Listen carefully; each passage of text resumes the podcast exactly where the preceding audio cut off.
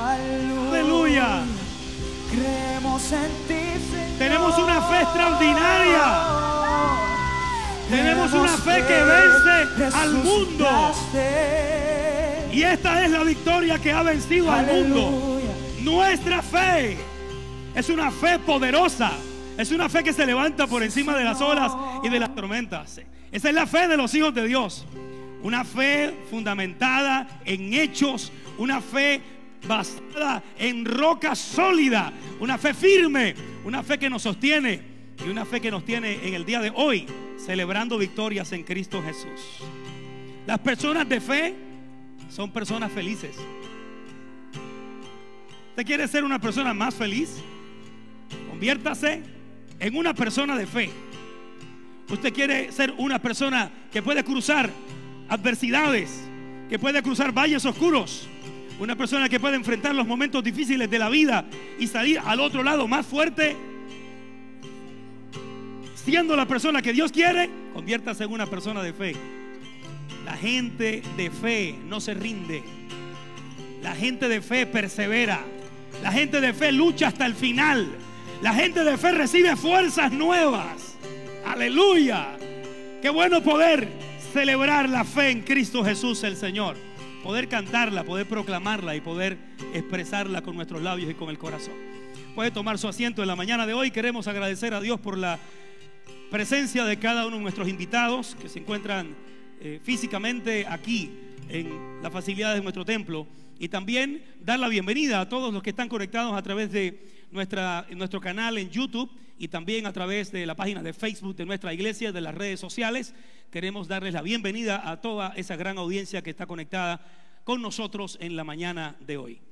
Hoy es un día particular en Puerto Rico, se celebran unas eh, primarias en los partidos, eh, digamos, eh, más tradicionales de nuestra política aquí en la isla. Y oramos a Dios para que el Señor tome control y dirección de cada proceso eleccionario en este año y para que Dios se glorifique y el Señor coloque su mano poderosa para guiar a las personas a decidir y a votar con criterio, con análisis y sobre todo para que nuestro voto sea una expresión de nuestra fe, que nuestras creencias se expresen a través de nuestros votos. Oramos a Dios para que guíe todo este proceso, no solamente el de hoy, sino el que resta en este año, que el Señor coloque su mano, porque Él es el que quita y pone reyes, Él es el Señor, Él tiene el control. De modo que agradecemos a Dios esta oportunidad.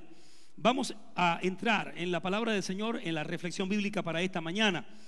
Y vamos a ubicar nuestra atención en la segunda carta del apóstol Pablo a Timoteo, capítulo 3 y versículo 16, porque este verso va a mostrarnos, junto a otros que vamos a presentar en esta mañana y en esta ocasión, va a mostrarnos dónde podemos construir nuestras vidas, en un fundamento firme, en un fundamento sólido, y qué cosas podemos tomar en cuenta para que definan nuestra vida, qué cosas y qué elementos podemos considerar válidos, sólidos, firmes, estables, para poder permitirles que definan nuestra vida y construir nuestras vidas sobre ella.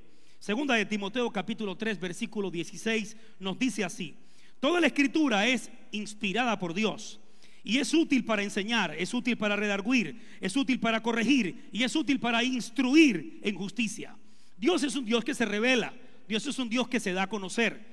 Dios es un Dios que aunque habita en los cielos, en, en la altura y está sentado en lo más alto del universo, es un Dios que le agrada darse a conocer a las personas.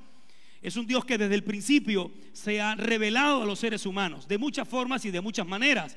En el libro de Hebreos encuentras que Dios tiene muchas formas de Él mostrarse y de Él darse a conocer. Dios, habiendo hablado en otro tiempo a los padres por los profetas, en estos posteros días sigue hablándonos. De manera que Dios es un Dios que se revela. Dios es un Dios que deja evidencias de quién es Él y de sus propósitos y de sus planes para con los seres humanos. Nos dejó la creación, según el apóstol Pablo escribe su carta a los Romanos capítulo 1, dice que las cosas invisibles de Dios se hacen claramente visibles por medio de las cosas hechas, de modo que no tienen excusa. Lo que está diciendo entonces es que Dios ha dejado la creación para que podamos conocerle. Dios ha dejado el universo para que mirándolo, observándolo, estudiándolo, podamos interpretar las características y los atributos de Dios. Dios es grande en sabiduría. Su sabiduría es infinita. Su inteligencia no tiene límites. Las capacidades y los atributos de Dios son perfecciones divinas y se ven a través del diseño de la creación de todo el universo de la creación de los seres humanos, que no somos, no somos el resultado de una explosión y de un evento casual, sino que somos seres humanos que hemos llegado a este planeta intencionalmente por la mano de Dios. No eres una casualidad, eres producto del propósito y del plan de Dios y Dios te amó antes que nacieras y pensó en ti antes que llegaras a este planeta. Por lo tanto, Dios es un Dios que se revela, que se da a conocer, le agrada que las personas le conozcan. De hecho, el profeta Isaías dice, alábese en esto el que se hubiere de alabar que se enorgullezca en esto el que vaya a enorgullecerse. Y es de conocerme y entenderme a mí, que yo soy Dios y que fuera de mí no hay salvación. Así que Dios espera que le conozcamos. Dios espera que sepamos quién es Él, cuál es su plan, cuáles son sus pensamientos, cuáles son sus intenciones. El deseo de Dios no es ocultarse o jugar a las escondidas con los seres humanos. El deseo de Dios es revelarse y se reveló a través de la creación. En el libro de los Salmos se encuentra en el Salmo 19 los dos grandes libros de la revelación de Dios que Dios da a conocer su gloria, su carácter, su pensamiento y su plan. En el libro de los Salmos 19 habla de dos libros. Primero el libro de la creación, cuando el sol sale en la mañana y hace su recorrido hasta que se oculta en la tarde. Por toda la tierra ha salido esa voz. Por todo el universo corre la voz de un Dios creador. Los cielos cuentan la gloria de Dios y el firmamento anuncia la obra de sus manos. Hay una mano poderosa que diseñó todo el universo y que diseñó cada aspecto de la naturaleza y cada elemento de la tierra fue creado y pensado por Dios. Dios ama la diversidad. Dios ama la diversidad porque la encontramos en la naturaleza y vemos tantos detalles, tantos aspectos, tantas características particulares, tantos diseños, tantos colores, tanta armonía. Dios es el Dios que se revela a los seres humanos y lo hace a través del libro de la creación y lo hace a través de la Biblia. La Biblia es la revelación de la mente y propósito de Dios para los seres humanos. La Biblia es el libro infalible porque tiene coherencia en, la idea central, tiene coherencia en el propósito, tiene coherencia en el mensaje. Es un, es un conjunto de 66 libros escritos en un espacio de 1400 años aproximadamente y por 40 autores. Y aunque cada uno de ellos se escribió en contextos distintos y muchos de ellos ni siquiera se conocieron y en diferentes, hay coherencia de mensaje, hay unidad de mensaje y de propósito. La Biblia es un milagro, la Biblia es un libro único, es la revelación de la mente y propósito de Dios para vivir en la tierra y para llevarnos a la eternidad. Dios ha dejado la Biblia como el libro de la revelación de Él, para que podamos conocerle, para que sepamos sus intenciones y sus planes para con los seres humanos, para que conozcamos su corazón y sus pensamientos. La Biblia es el libro de revelación de Dios. Hay muchos libros escritos, pero solo la Biblia ha superado las más grandes persecuciones en toda la historia en toda la historia la Biblia ha resistido las más grandes persecuciones y aún hoy sigue siendo el libro más leído, el libro más difundido, más traducido. La Biblia es la revelación de un Dios santo, poderoso, eterno, que le place revelarse a los seres humanos. ¿Alguien ama la Biblia? ¿Alguien, alguien ama la Biblia? Cuando era un niño de nueve años me enseñaron un himno que decía, ama la Biblia que Dios nos ha dado pues nos revela divina verdad. Ese himno lo tengo en mi corazón desde un niño de nueve años. Aprendí a amar la Biblia porque la Biblia es la revelación de Dios. ¿Quieres conocer a Dios? No vayas a la cultura. Si quieres conocer a Dios, no necesitas ir a las filosofías humanas. Si quieres conocer a Dios, no necesitas ir a las tradiciones humanas. Si quieres conocer a Dios, puedes ir a la Biblia porque es el libro de la revelación de la mente de Dios para los seres humanos. Es la palabra de Dios. Cada vez que la abres, Dios te está hablando. Y el pasaje que acabamos de leer habla de inspirada por Dios. La palabra inspiración significa aliento en el griego. Es el aliento de Dios. La Biblia es el aliento de Dios. Y aliento es lo que, lo que utilizamos para poder expresarnos. En este momento yo estoy hablando y mientras hablo es aliento que pasa por mis cuerdas vocales. y se producen los sonidos claros para que usted pueda entender lo que hay en mi mente o en mis pensamientos. El aliento es el trasfondo de las palabras y del pensamiento y de lo que hay en el corazón. La Biblia es el aliento de Dios. Es la expresión de la mente de Dios y del propósito de Dios. Es un libro inspirado, inspirado por Dios y útil para enseñarnos, para mostrarnos el camino. La Biblia es nuestra autoridad para todo lo que está relacionado con la vida en esta tierra. Es la palabra final. Dios tiene la palabra final para cada asunto de la vida humana, en las relaciones, en la administración de la vida, en todas las instancias de la vida. La Biblia tiene la palabra final. Es el libro de Dios y es la autoridad es la regla de fe y conducta para las personas que depositamos nuestra fe en ella. Dice, toda la escritura es inspirada por Dios y es útil para enseñarnos, para mostrarnos el camino, para iluminarnos, para dirigirnos, para guiarnos en el camino. Es útil para redarguirnos, es decir, para mostrarnos cuando nos hemos salido del camino. Es útil para corregir, en otras palabras, nos trae al camino, nos lleva de nuevo al camino y dice que es útil para instruir y nos enseña enseña cómo mantenernos en el camino de justicia, cómo mantenernos en el camino de la verdad. La palabra de Dios es la herramienta más poderosa para destruir la mentira, para deshacer el error, para destruir el engaño, para deshacer las obras de Satanás. Cuando la Biblia llega a una comunidad, esa comunidad experimenta libertad, experimenta desarrollo, experimenta poder, experimenta vida, experimenta felicidad verdadera y gozo. La Biblia es el libro que transforma comunidades, transforma pueblos, transforma naciones. La Biblia es el libro de la revelación de Dios que tiene poder para cambiar la vida de los seres humanos. Cambia las familias, cambia el matrimonio, cambia el padre, cambia el trabajador, cambia el hijo, a la hija, cambia al, al anciano y cambia al niño. Es el poder de Dios, es el poder que cambia y sana los corazones rotos y quebrantados. El libro de los Salmos, el libro de los Salmos nos muestra la revelación de la palabra de Dios cuando dice que cuando la humanidad estaba herida, quebrantada, rota, llena de angustia, desesperanza y de dolor, dice, Él envió su palabra y los sanó. Cuando hay enfermedad en el alma, Dios envía su palabra. Cuando hay enfermedad en las relaciones, Dios envía su palabra. Cuando hay problemas en la familia, Dios envía su palabra. Cuando hay un cuerpo enfermo, Dios envía su palabra. Él envió su palabra y los sanó y los libró de su ruina. La palabra de Dios y lo que hemos cantado en este cántico antes de entrar a esta reflexión es, una condensación de nuestra fe. Está diciendo que hay un Dios que se reveló en tres personas. Dios es uno y se ha revelado en tres personas para que podamos conocer su plan perfecto de salvación, de misericordia, de amor para los seres humanos. Toda la escritura, no una parte de la escritura, es el compendio de la Biblia, una verdad de la Biblia que está sustentada por la palabra de Dios. La suma de tu palabra es la verdad. No un verso aislado, no un verso sin su contexto, sino la suma de tu palabra. Toda la palabra de Dios es inspirada por Dios. La Biblia es la verdad en todo lo que ella dice. La Biblia es la verdad en todo lo que ella dice. Si habla de historia, es verdad en historia. Si habla de ciencia, es verdad en la ciencia. Si habla de psicología, es verdad en psicología. La Biblia es la palabra final en todo asunto y en toda materia humana. Qué glorioso y qué maravilloso que tenemos la palabra de Dios para poder permitirle a ella que defina nuestras vidas y poder construir nuestras vidas sobre ella. La revelación de Dios, esta revelación es segura. Eso significa que puedes poner toda tu confianza en ella. Esta revelación es firme. Eso quiere decir que va a darle estabilidad a tu vida.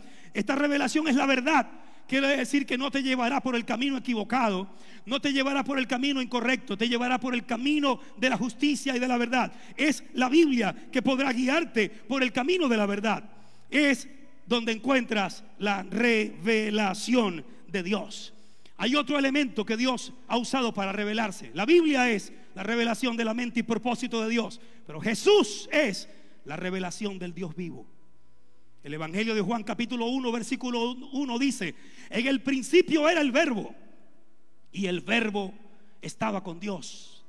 Y concluye la última frase de este primer verso del Evangelio de Juan capítulo 1 diciendo, y el verbo era Dios. Jesús es la revelación de Dios. En una ocasión uno de los discípulos se acercó a Jesús para preguntarle, ¿dónde está el Padre? Muéstranos al Padre, queremos ver al Padre. Muéstranos al Padre y nos basta. Y Jesús le dice, ¿cuánto tiempo hace que estoy con ustedes? Y no me has conocido, Felipe. El que me ha visto a mí, ha visto al Padre. ¿Cómo pues dices tú, muéstranos al Padre? Y después Jesús afirmó diciendo, yo soy el camino, yo soy la verdad y yo soy la vida. Nadie viene al Padre si no es por mí. La revelación del Padre es Jesús. En el Evangelio de Juan capítulo 1, versículo 14 nos dice, y aquel verbo fue hecho carne. Para todo estudioso de la Biblia en materia básica, esto es teología 101. ¿Quién es el verbo? Teología 101. ¿Quién es el verbo? Cuando miramos el contexto del capítulo 1, el verbo es Jesús. Pero en el verso 1 dice que el verbo estaba con Dios. Quiere decir que el verbo es eterno, porque está existiendo con Dios. Y como existe con Dios, en el griego la palabra existencia utilizada en ese pasaje significa una existencia que no tiene principio ni tiene fin. En otras palabras, existe por sí mismo. El tiempo no lo afecta. Él está por encima del tiempo. No lo gobierna el tiempo porque Él existe eternamente por sí mismo. Y esa existencia, que es la existencia de Dios el Padre, se le atribuye al verbo y dice, Él existía en el principio, en, un principio que para nosotros pudiera parecer como que tiene un día específico de inicio. En esa palabra principio se refiere a la eternidad. En la eternidad existía el verbo y existía junto a Dios cara a cara y cierra diciendo, y ese verbo era Dios. Bueno, yo alabaría, yo alabaría con, con gozo, con alegría. Porque lo que está diciendo allí es que Jesús es Dios hecho carne. Jesús se reveló a esta humanidad para mostrarnos al Padre. Y su propósito es venir a la tierra, o fue venir a la tierra para mostrarnos al Padre. Y esa revelación es la revelación fiel de Dios. Si leemos los evangelios, vamos a mirar cómo Dios actuaría en diferentes instancias y circunstancias, cómo Dios respondería a los desafíos a las dificultades, cómo Dios respondería a los problemas de la vida. ¿Cómo ves a Jesús respondiendo a las circunstancias de la vida? Así respondería Dios, porque Jesús es la revelación de Dios. Es posible que alguien diga, pero Jesús se cansó, tuvo hambre, se fatigó, se angustió, se desesperó. Pero Jesús eh, en una ocasión dijo que no sabía el día ni la hora en que el Padre iba a venir. ¿Y cómo es que Jesús no sabe el día y la hora en que el Padre va a venir? ¿Y cómo es que Jesús se cansó?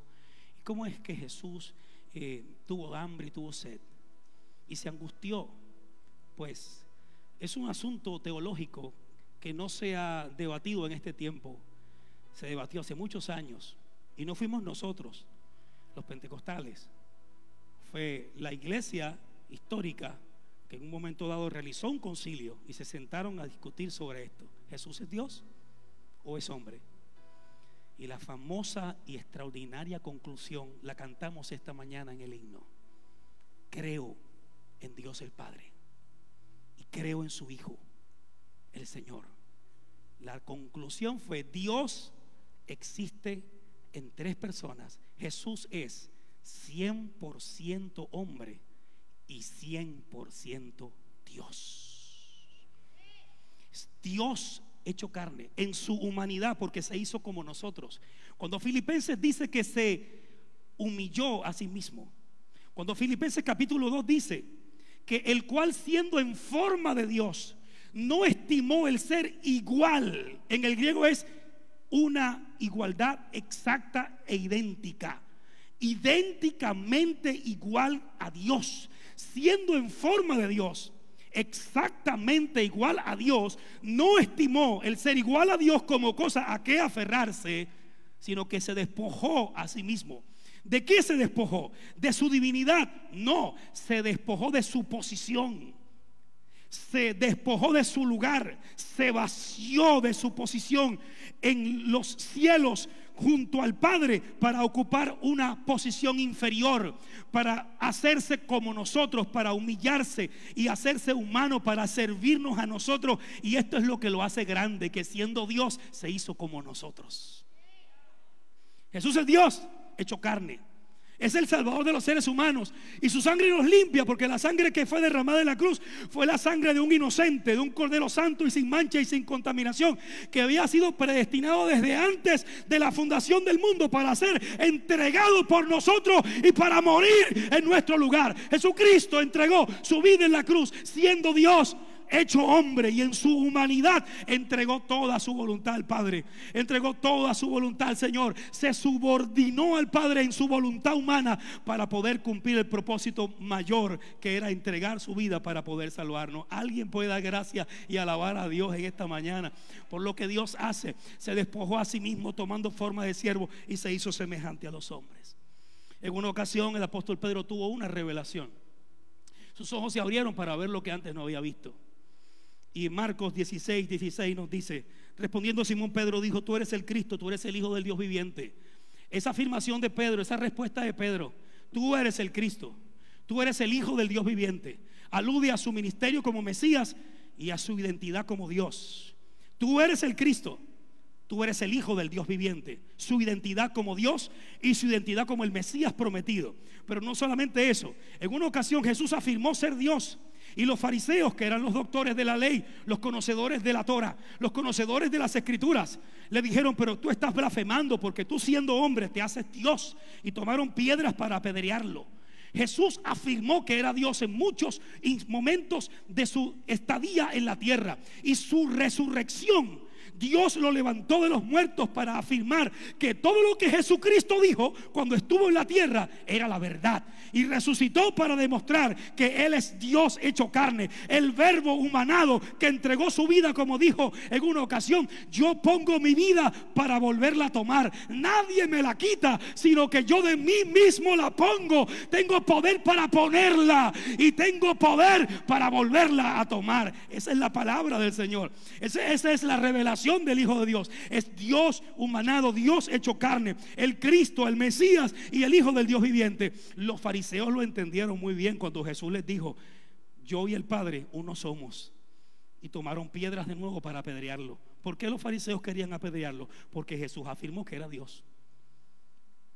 Y la mejor evidencia de que Jesús es Dios la tenemos en la reacción de los fariseos, en la respuesta de los fariseos. Ellos entendieron con claridad que Jesús les estaba diciendo que Él era Dios hecho carne. Y para ellos esa afirmación constituía una blasfemia. Por lo tanto, nosotros nos reafirmamos en declarar que las escrituras son la revelación de la mente y propósito de Dios y que en ella podemos fundamentar nuestras vidas y también declaramos que Jesús es Dios hecho carne y que en Él podemos construir nuestras vidas, porque esa revelación es una revelación segura, es firme, es iluminadora y es la guía correcta para vivir nuestras vidas en esta tierra y para llevarnos a una eternidad con Dios en el cielo. Pero no se queda Marcos allí. En el capítulo 16, versículo 17 nos dice, entonces Jesús le respondió, bienaventurado eres Simón, hijo de Jonás. Jonás hijo de Jonás, Simón, hijo de Jonás, que le fue cambiado el nombre a Pedro y le dice, porque no te lo reveló carne ni sangre, sino mi Padre que está en los cielos. Una revelación, Dios mostró que la revelación de Él está en Jesús, que Jesús es la revelación de Dios. Y en el versículo 18 dice, yo también te digo que tú eres Pedro y sobre esta roca edificaré mi iglesia Aleluya.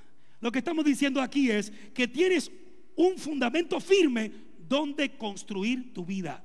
Jesús está diciendo que va a construir, que va a edificar gente, que va a edificar personas, que va a construir personas y las va a construir y las va a edificar sobre una roca que no se mueve. Pedro es verdad que su nombre significa roca, pero en el griego la roca es pequeña. Es una roca que usted la agarra y se la pone en el bolsillo. Es una roca pequeña. Pero la roca a la cual Jesús dice que va a edificar su iglesia es una roca pesada. es una roca sólida. Es parecida a la roca que se usaba en el Antiguo Testamento para construir los grandes edificios. Es la piedra pesada del ángulo que sostiene todo el peso de toda la construcción. Yo quiero invitarle en el día de hoy a construir su vida sobre roca sólida. La palabra de Dios y Jesús son la revelación de Dios para construir nuestras vidas y permitir que ellas nos definan. Bienaventurado, eres feliz. Eres feliz, Simón, hijo de Jonás, porque no te lo reveló carne ni sangre, sino mi Padre que está en los cielos. Yo también te digo que tú eres Pedro y sobre esta roca sobre esta declaración que tú has hecho, sobre esta revelación, yo voy a construir gente, yo voy a construir vidas, yo voy a construir mi iglesia y las puertas del Hades no prevalecerán contra ella.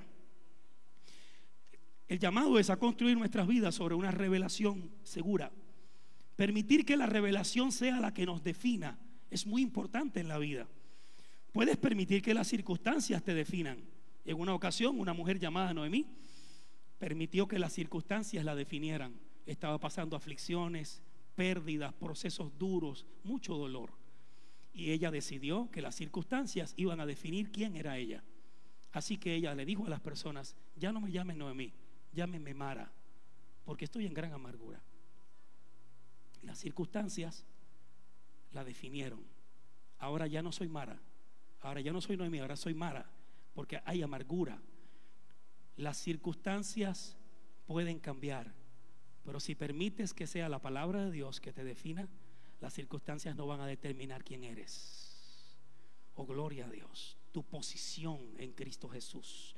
Veamos lo que dice el Señor en Proverbios 3, 5 al 7. Confía en el Señor con todo tu corazón. No dependas de tu propio entendimiento.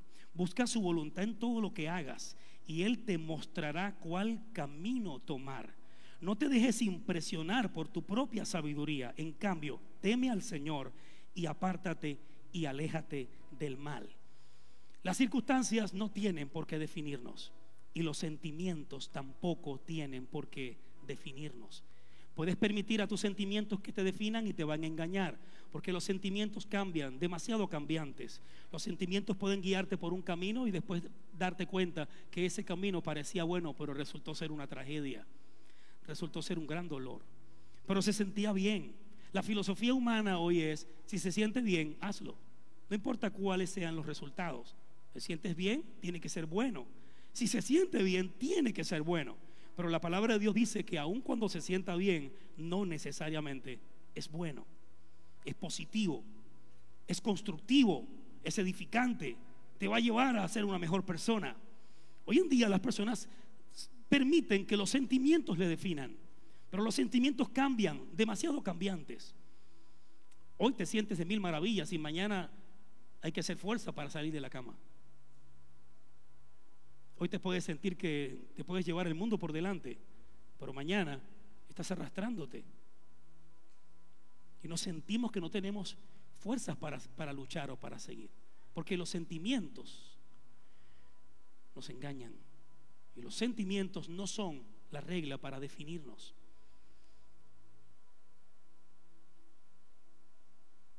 Por eso es que Pablo hace una oración en el libro de los Efesios y dice, Pidamos, pidamos sabiduría y pidamos revelación. Pidamos iluminación para poder comprender, para poder entender los propósitos de Dios, la esperanza que tenemos. ¿Quién es Jesús? Su propósito para nosotros. Cuando oramos por iluminación y oramos por revelación de Dios, podemos ver claramente lo que Dios espera que hagamos y entonces podemos definir nuestras vidas de acuerdo a lo que Dios dice. Lucas capítulo 24, versículo 29 nos dice que dos personas caminaban hablando de dolor y de angustia y de pérdida. Era domingo, era el tercer día del acontecimiento de la muerte de Jesús. Ellos estaban saliendo de Jerusalén porque tenían miedo y decían, si mataron al maestro, el siguiente paso es, vienen por nosotros. De manera que salen de Jerusalén con temor, salen de Jerusalén con dolor, salen de Jerusalén con una sensación de pérdida. Están angustiados y eso es lo que domina el tema de conversación. Mientras hablan sobre esas cosas, Jesús se les acercó en el camino y comenzó a caminar con ellos. Y mientras caminaba con ellos, comenzó a hablarles las escrituras. El hecho es que el versículo dice claramente en el verso 29 que al llegar cerca de Emaús, a la casa donde iban a hospedarse, ellos obligaron a Jesús a que se quedara con ellos, diciéndole, quédate con nosotros, porque se nos hace tarde y el día ya ha declinado. Lo invitaron a quedarse con ellos y dice que él entró a la casa y se quedó con ellos. Nota, caminaron con Jesús, pero no lo habían reconocido. Nota, hablaron con Jesús, pero no lo habían reconocido. Nota, Jesús estuvo con ellos en su dolor, pero ellos no lo habían reconocido. Jesús había caminado con ellos en la tristeza, pero no lo habían reconocido. La revelación de Dios estaba caminando con ellos, porque Jesús es la revelación de Dios. La revelación de Dios caminaba con ellos, pero ellos no lo habían visto y no lo habían reconocido. Eso significa que podemos tener la revelación de Dios y no reconocerlo. Eso significa que podemos caminar con la revelación de Dios y no verla. Mientras ellos caminaban, dice que sus ojos estaban cerrados, que no podían ver, que no podían reconocerlo. Entonces es importante pedir iluminación, pedir luz, pedir que nuestra mente sea iluminada para poder conocer la revelación, para tener una experiencia con la revelación, una experiencia con la palabra, una experiencia con Jesús, una experiencia con esa revelación es lo que cambia la vida. No la revelación en sí, sino la luz que viene cuando la revelación está. Esa luz, por eso dice la palabra de Dios, que Satanás ciega el entendimiento de los incrédulos para que no les resplandezca la luz, porque la revelación está, pero necesitamos luz para poder verla y para que penetre en nuestro corazón. Y Dios que mandó que de las tinieblas resplandeciese la luz, es el que ha resplandecido en nuestros corazones para la iluminación del conocimiento de Dios y de la gloria de Dios en la faz de Jesucristo. De modo que la revelación está, pero necesitamos orar para que Dios nos dé luz, nos dé la iluminación para poder ver esa revelación y para poder experimentarla. Nota que cuando estás en dolor, tus ojos se ciegan. Cuando te enfocas en la angustia, tus ojos se ciegan. Cuando te enfocas en la pérdida, tus ojos se ciegan. Cuando te enfocas en las circunstancias que vives, tus ojos se ciegan. Cuando permites que las circunstancias te definan y, y determinen quién eres, tus ojos se ciegan. Pero cuando oras y pides revelación, iluminación de Dios, luz en la mente y en el corazón y puedes ver la revelación. Entonces puedes verte como Dios te ve y puedes ver a Jesús como Dios quiere que lo veas. Cuando el pan fue roto, cuando Jesús dio gracia y partió el pan delante de ellos, los ojos se les abrieron y reconocieron quién era. La revelación de Dios estaba caminando con ellos. La verdad es que en el dolor pensamos que estamos solos. En el dolor pensamos que hemos sido abandonados. En el dolor pensamos que Dios se ha olvidado de nosotros pero la revelación está, está cerca, está presente, está caminando con nosotros. Necesitamos luz para verlo, más allá del dolor, más allá de la circunstancia y más allá de la dificultad. Esta es la luz que nos permite ver a Jesús caminando con nosotros. Es la revelación de Dios, es la luz de Dios. Entonces dice, aconteció que estando sentados con ellos a la mesa, lo invitaron a quedarse porque el día ha declinado. Ya es tarde. ¿Será tarde para usted? ¿Será tarde para usted en su relación? ¿Será tarde para usted en sus proyectos, en sus sueños? ¿Será tarde? Para ellos ya se había hecho tarde. Y la noche había llegado. Había declinado el día. ¿Qué ha declinado en su vida? ¿Una relación? ¿Su economía? ¿Sus sueños? ¿Qué ha declinado? ¿Qué cosas están declinando en su vida? Pero nota que cuando ellos pensaron que habían llegado hasta el final, que ya era tarde y que ya todo había declinado, los ojos se abrieron. Sus ojos se abrieron. Oh, gloria a Dios. El punto es que cuando nuestros ojos se abren, podemos ver que hay esperanza en los momentos más oscuros. Cuando nuestros ojos se abren, nos damos cuenta que realmente no hemos terminado que Dios no ha terminado con nosotros. Cuando nuestros ojos se abren, vemos que cuando pensamos que todo está declinando, Dios está preparado para convertir lo que está pasando en algo bueno para tu vida.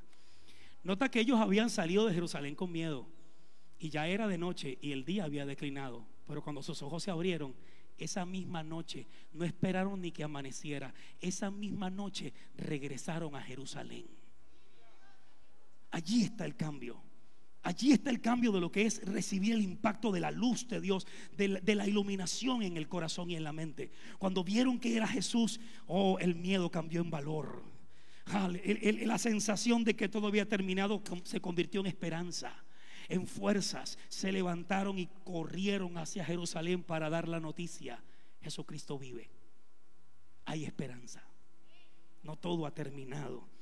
Por eso Pablo en el capítulo 1, versículos 17 y 18 nos dice, para que el Dios de nuestro Señor Jesucristo, el Padre de Gloria, os dé espíritu de sabiduría y de revelación en el conocimiento de Él, alumbrando los ojos de vuestro entendimiento, para que sepáis cuál es la esperanza a la cual Él os ha llamado y cuáles las riquezas de la gloria de su herencia en los santos. Dios quiere que veamos con claridad. Y la oración trae luz. Cada vez que oras, añades luz a tu mente y a tu corazón. Cada vez que abres la Biblia y oras por luz, la palabra dice, dame entendimiento. La palabra dice, abre mis ojos y miraré las maravillas de tu ley. Cuando tus ojos son abiertos y ves la revelación, la luz de Dios penetra y ocurre el cambio interior. Y podemos vernos como Dios nos ve. Cuando Pablo escribe su carta a los Efesios, él dice, a los santos y fieles en Cristo Jesús que están en Éfeso. Y esto es importante verlo. Primero, están en Éfeso. Segundo, están en Cristo. A los santos y fieles en Cristo Jesús que están en Éfeso. Están en Éfeso, pero están en Cristo. Y usted y yo podemos estar en esta ciudad o en esta comunidad o en este pueblo. Y cualquier persona puede estar en el lugar donde se encuentra, en una ciudad o en un país.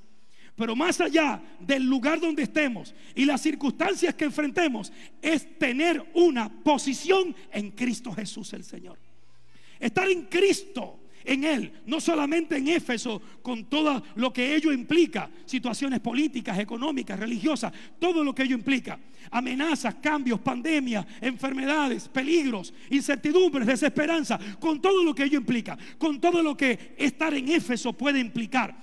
Pero el apóstol Pablo quiere mostrarnos lo que significa estar en Cristo. Oh, gloria a Dios. Porque estar en Cristo es estar, en la posición espiritual desde la cual podemos mirar todo nuestro alrededor. En la perspectiva espiritual desde la cual podemos ver todas las circunstancias. Y dice que con Él, en Jesús, estamos sentados en lugares celestiales.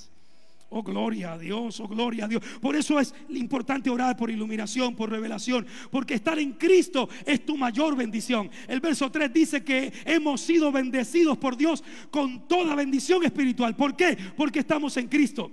No es estar en una religión, no es estar en una denominación, no es estar en una cultura religiosa, es estar en Cristo Jesús. De modo que si alguno está en Cristo Jesús, estar en Cristo es tener la vida. El que tiene al Hijo de Dios tiene la vida. Estar en Jesús es estar completo. Y vosotros estáis completos en Él, que es la cabeza de todo principado y de toda potestad. Estar en Cristo es poder tener la perspectiva, es poder tener la posición espiritual para poder desplazarnos, movernos y funcionar en esta tierra de manera manera constructiva, edificante, esperanzadora y plena, solamente podemos encontrar esa vivencia en Cristo Jesús. Estar en Cristo es tu mayor bendición. Ser llamado santo es tu mayor bendición.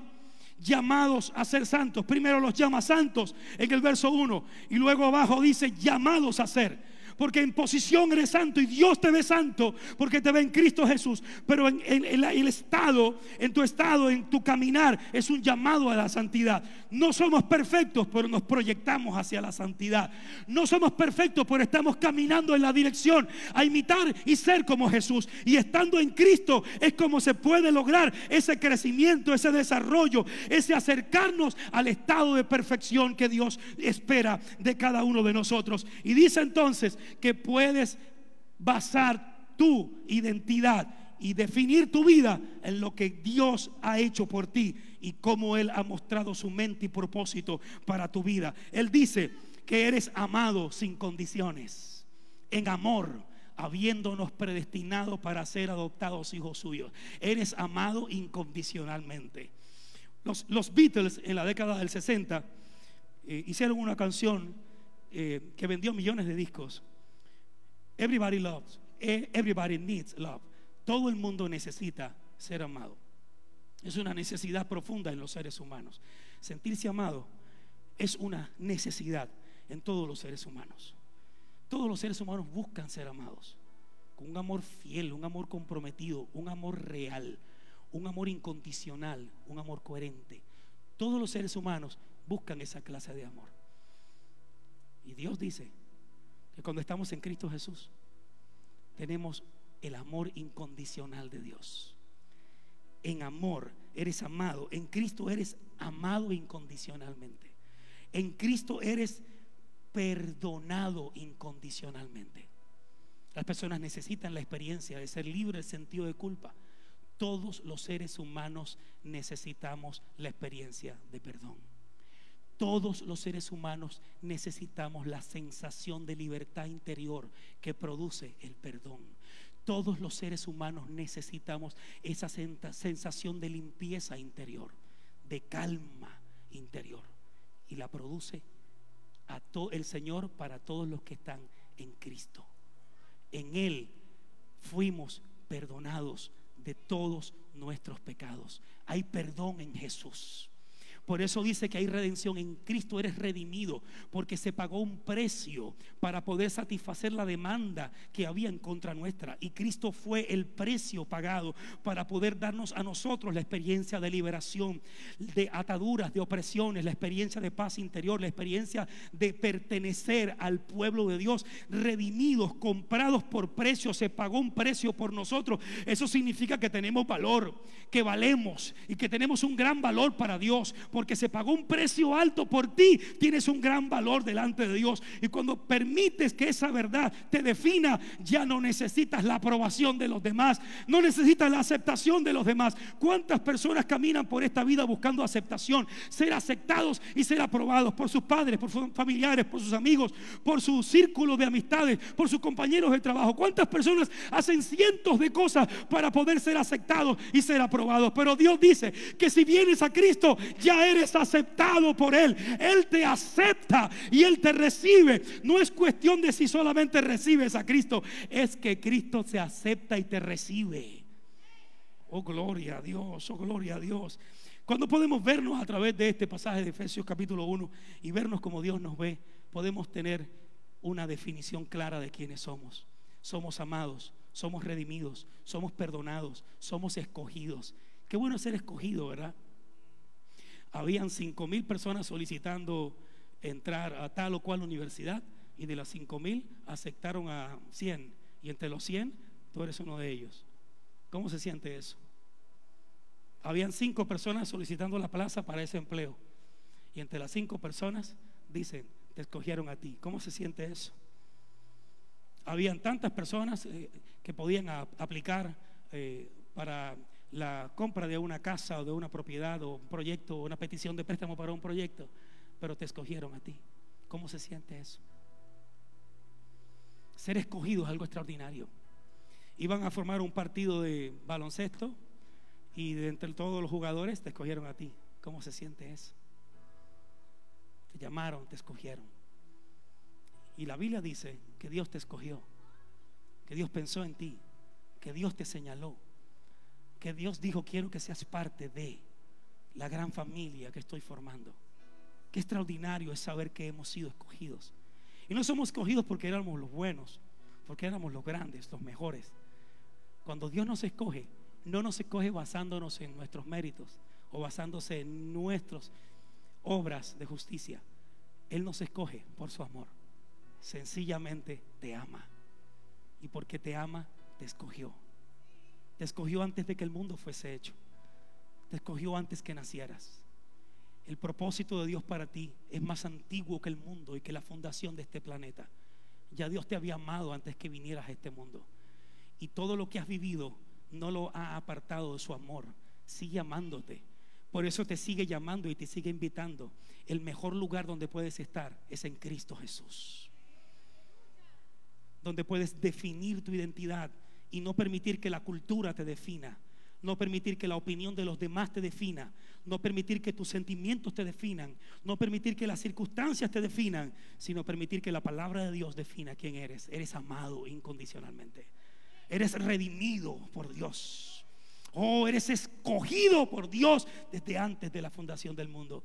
Eres perdonado y eres aceptado en Cristo. Y esa aceptación hace que puedas caminar con la confianza y la seguridad de que Dios está de tu lado. Y Dios está del lado de todo aquel que se pone del lado de Cristo. Voy a repetir eso. Dios está del lado de todo aquel que se pone del lado de Cristo. Si te pones del lado de Cristo, Dios va a estar de tu lado. Por eso dice, si Él es por nosotros, ¿quién contra nosotros? Estando del lado de Cristo, Dios está de tu parte. Oh, gloria a Dios. ¿Y por qué podríamos entonces angustiarnos? ¿Por qué quejarnos o lamentarnos? Si sabemos que si estamos del lado de Cristo y si estamos en Cristo, Dios está de nuestro lado. Por lo cual estoy seguro de que ni la muerte, ni la vida, ni ángeles, ni principados, ni potestades, ni lo presente, ni lo porvenir, ni lo alto, ni lo profundo, ni peligro, ni espada, ni ninguna cosa creada nos podrá separar del amor de Dios que es en Cristo Jesús, Señor nuestro. Yo quiero invitarle a hacer la misma decisión que hicieron estos personajes que iban camino a Emaús, de Jerusalén a, a Emaús, con miedo, con dolor, con pérdida, con circunstancias duras. Pensaron que ya todo había declinado para ellos Pensaron que ya era tarde para ellos, pero le dijeron a Jesús, entra a mi casa. Y yo quiero invitarle en el día de hoy a que usted invite a Jesús a su casa. Invítelo a entrar. Cuando Él entra a la casa, las cosas comienzan a cambiar. De adentro, la experiencia de cambio extraordinaria la hace Jesús.